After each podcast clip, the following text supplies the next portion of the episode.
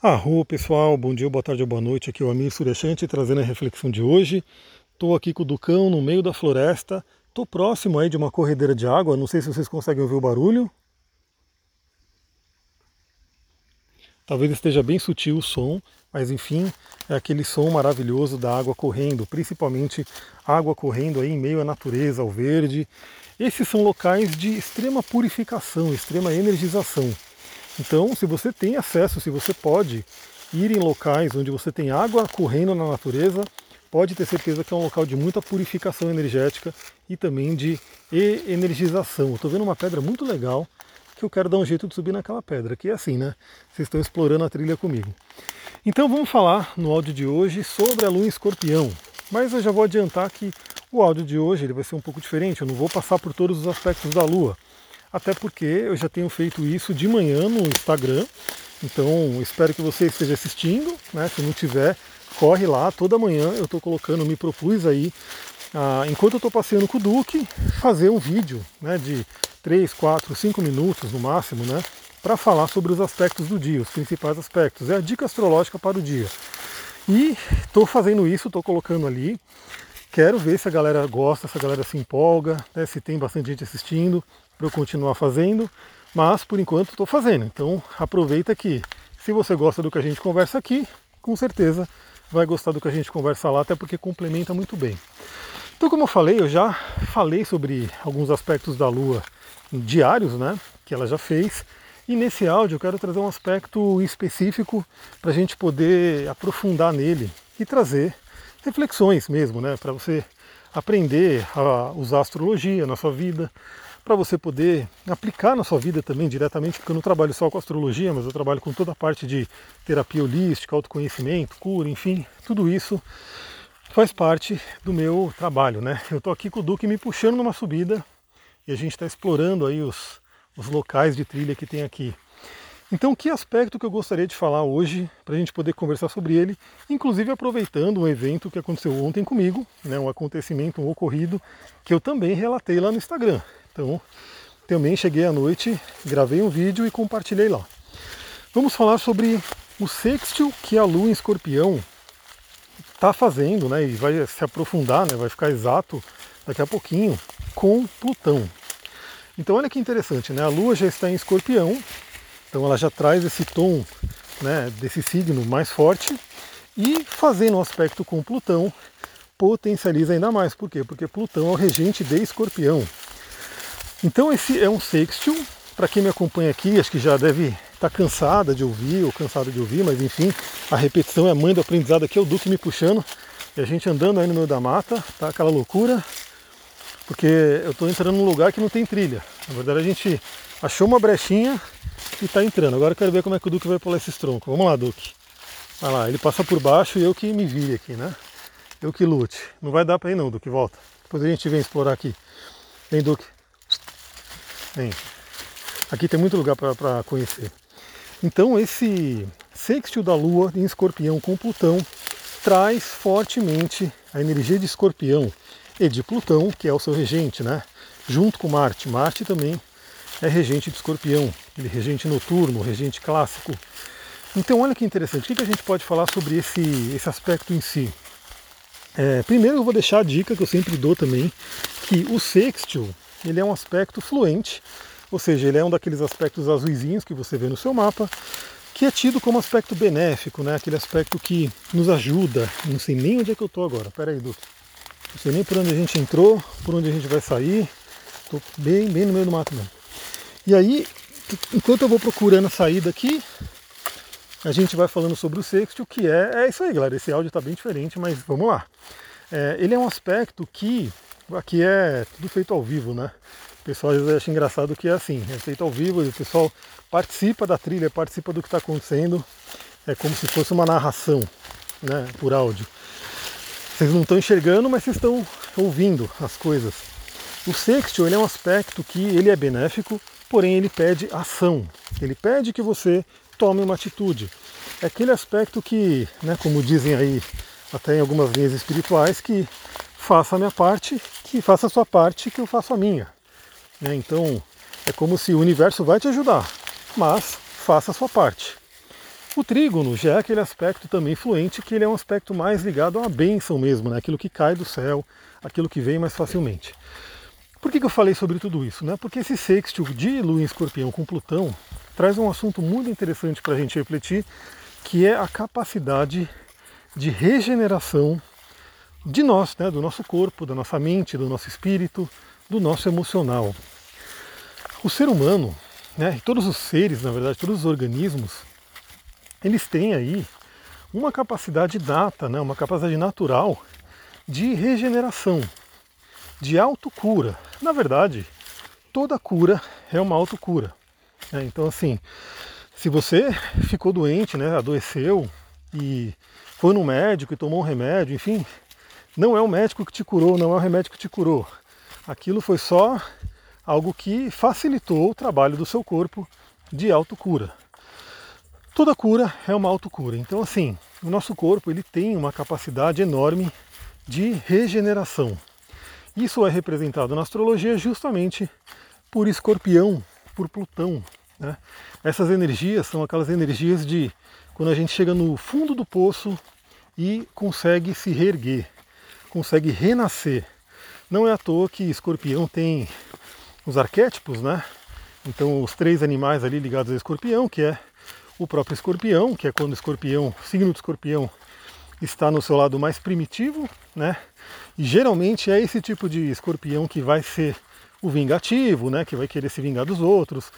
Aquele clássico, né? Que você vê nos memes de internet. Então, escorpião como vingativo, escorpião vivendo o arquétipo do animal escorpião.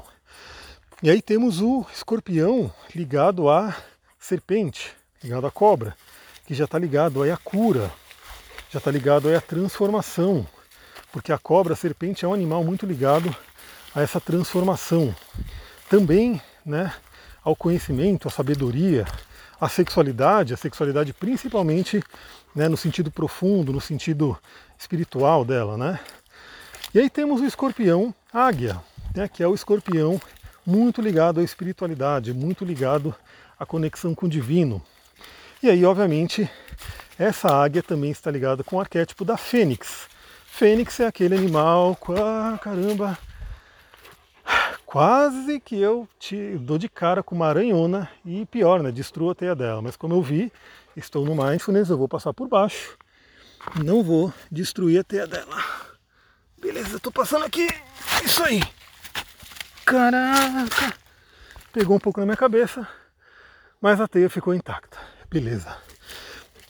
Então o escorpião águia, ele também está muito ligado ao escorpião fênix, que é aquele ser mitológico, aquele pássaro que ele renasce das cinzas, ou seja, ele morre, ele vira pó, vira cinzas e ele renasce.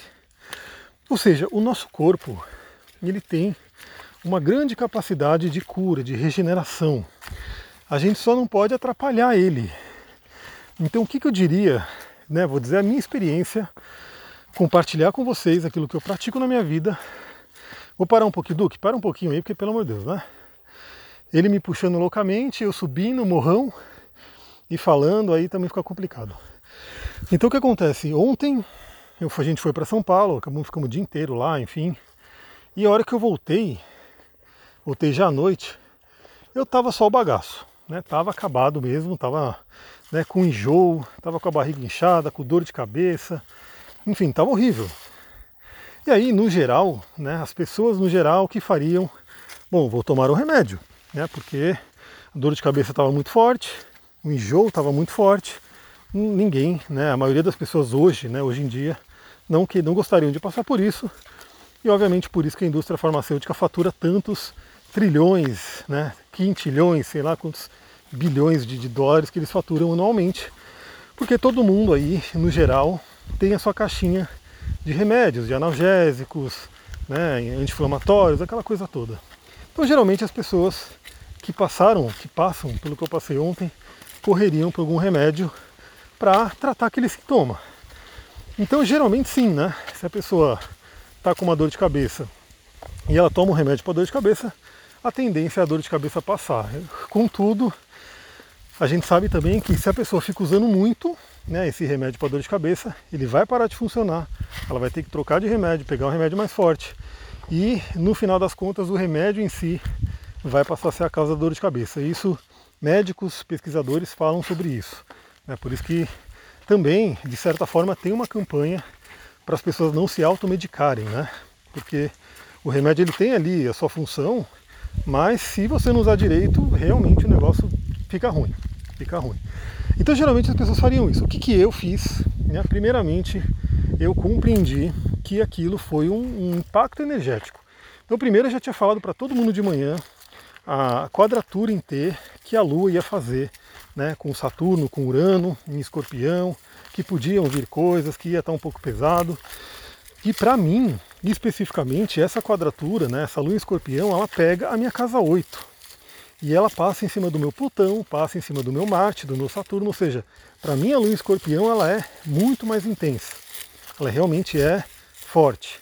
E aí nesse dia, com essa grande quadratura, vou, calhou de ir para São Paulo, enfim, trocar totalmente energia, eu voltei mal. Mas aí o que, que eu fiz? Né? Eu sei, descobri a causa, né? Falei, sei da causa, sei o que, que é, então, vamos atuar nela. O que, que eu fiz? Limpezas energéticas. Então, o que, que eu gostaria de trazer para vocês aqui? É, nosso corpo ele tem essa capacidade de, de regeneração, de desintoxicação. Só que duas coisas, né? Primeiro que ele tem uma capacidade até um certo limite, né? Quando passa esse limite já fica difícil, né? ele já não consegue mais se virar. Então, essa é uma questão. Você tem que, de repente, a gente vai ter contato com toxinas, né, tanto mentais, emocionais, físicas, né, com aquilo que a gente come, respira e assim por diante. E o nosso corpo ele tem capacidade de fazer uma limpeza, né? Só que se essa toxina é exagerada, se tem muita toxina, aí realmente o corpo começa a não conseguir fazer essa limpeza. E aí a gente pode usar agentes externos para ajudar nisso. Então o que, que eu fiz ontem? Eu quero compartilhar as minhas práticas para poder ajudar a, a sair daquilo, né? Primeiramente, eu peguei uma selenita branca. Então a selenita branca é uma pedra de limpeza fortíssima. Eu tenho uma esfera, e a esfera é legal porque dá para fazer uma massagem com ela também. E como eu sabia que o meu plexo solar, aliás, o plexo solar, o chakra manipura, ele é o ponto né, do nosso corpo que mais é, carrega, né, que mais a, a densidade gruda ali, enfim. Então esse chakra ele estava pesado, né? Eu sentia que ele estava muito pesado. Então o que, que eu fiz? Comecei a fazer né, uma massagem com a selenita branca nesse chakra, né? Visualizando ali uma limpeza, visualizando que qualquer energia densa, qualquer energia contrária que estivesse ali acoplada, ela fosse saindo. Beleza? O que, que eu fiz também? Coloquei mantras, mantras específicos aí de limpeza. Né? Então, como eu sigo a linhagem do Tantra, coloquei ali mantra de Shiva, mantra de Kali, né, para poder também ajudar. O que, que eu fiz também? Usei o cachimbo sagrado com ervas, né, ervas de limpeza. Então, eu mesmo fazendo essa conexão e também soprando a fumaça no meu chakra para poder fazer essa limpeza. Que mais que eu fiz? Tomei um chá, né, fiz ali um chá de alfazema, de hortelã e de que que mais camomila, né? Fiz essas três ervas, um chazinho bom ali, principalmente que eu estava com muito enjoo, Fiz esse chá, ativei a fita energética delas e tomei. E por último, não, por último não, penúltimo, tomei um bom banho, né? Porque o banho ele é limpador por excelência, principalmente se você se conectar ali com as ondinas e pedir essa limpeza, né, espiritual, essa limpeza emocional, elas vão fazer através da água do chuveiro. E por fim, aí sim, por fim, dei uma boa dormida. Né? Falei, vou dormir, porque o nosso sono ele é extremamente regenerador. Então esse trabalho que eu falei de regeneração que o nosso corpo tem, ele acontece principalmente à noite, quando dormimos. E as pessoas que não dormem bem ou dormem pouco estão dando menos chance para o seu corpo se regenerar. E aí, obviamente, como era de se esperar, eu acordei, tive sonhos né, bem estranhos, sonhos com assombrações, né, umas coisas meio doidas, provavelmente tenha, tendo a ver com aquilo que estava em mim, mas acordei bem, acordei não lembrando, né, não sentindo mais aquele mal-estar terrível. Então, imagina, se eu não conhecesse isso, eu teria feito o quê? Tomado remédio, né, tratado ali um, um sintoma, mas né, não iria na causa. E provavelmente a causa continuaria ali e no dia seguinte eu iria estar no mal-estar de novo. e no outro dia também, aquilo ia se acumulando. Mas não, eu fui direto na causa para poder resolver a questão. Tudo isso para falar de escorpião e da nossa capacidade de regeneração. O seu corpo, se você der a chance a ele, ele pode se regenerar. Galera, já deu uns 15 minutos. Eu gostaria de saber, eu queria saber aí, mande lá no Telegram. Telegram não, no Instagram. O Instagram é onde eu tenho mais visto os inbox, né? É, mesmo que eu demore um pouquinho, eu vejo, eu respondo. Fala lá, se você curtiu essa ideia de falar sobre saúde holística, sobre terapias holísticas, holísticas práticas, porque isso também é assunto do curso de cristais, que eu tô doido para voltar ele. Né? Eu tô com o de astrologia de cristais engatilhados aí. Então eu queria saber se você gosta desse tema, se vale a pena trazer mais aqui, falar sobre práticas, enfim, porque aí eu posso trazer, né? Então fico aí aguardando o seu feedback lá no Instagram e novamente fica o convite para todo mundo seguir os vídeos ali da manhã, porque estou compartilhando bastante, está sendo bacana, espero que tá sendo, esteja sendo útil para todo mundo. Cheguei numa pedra maravilhosa que eu não conhecia e vou agora fazer minha meditação, minha conexão aqui com o Duque. Muita gratidão, Namastê, Harion.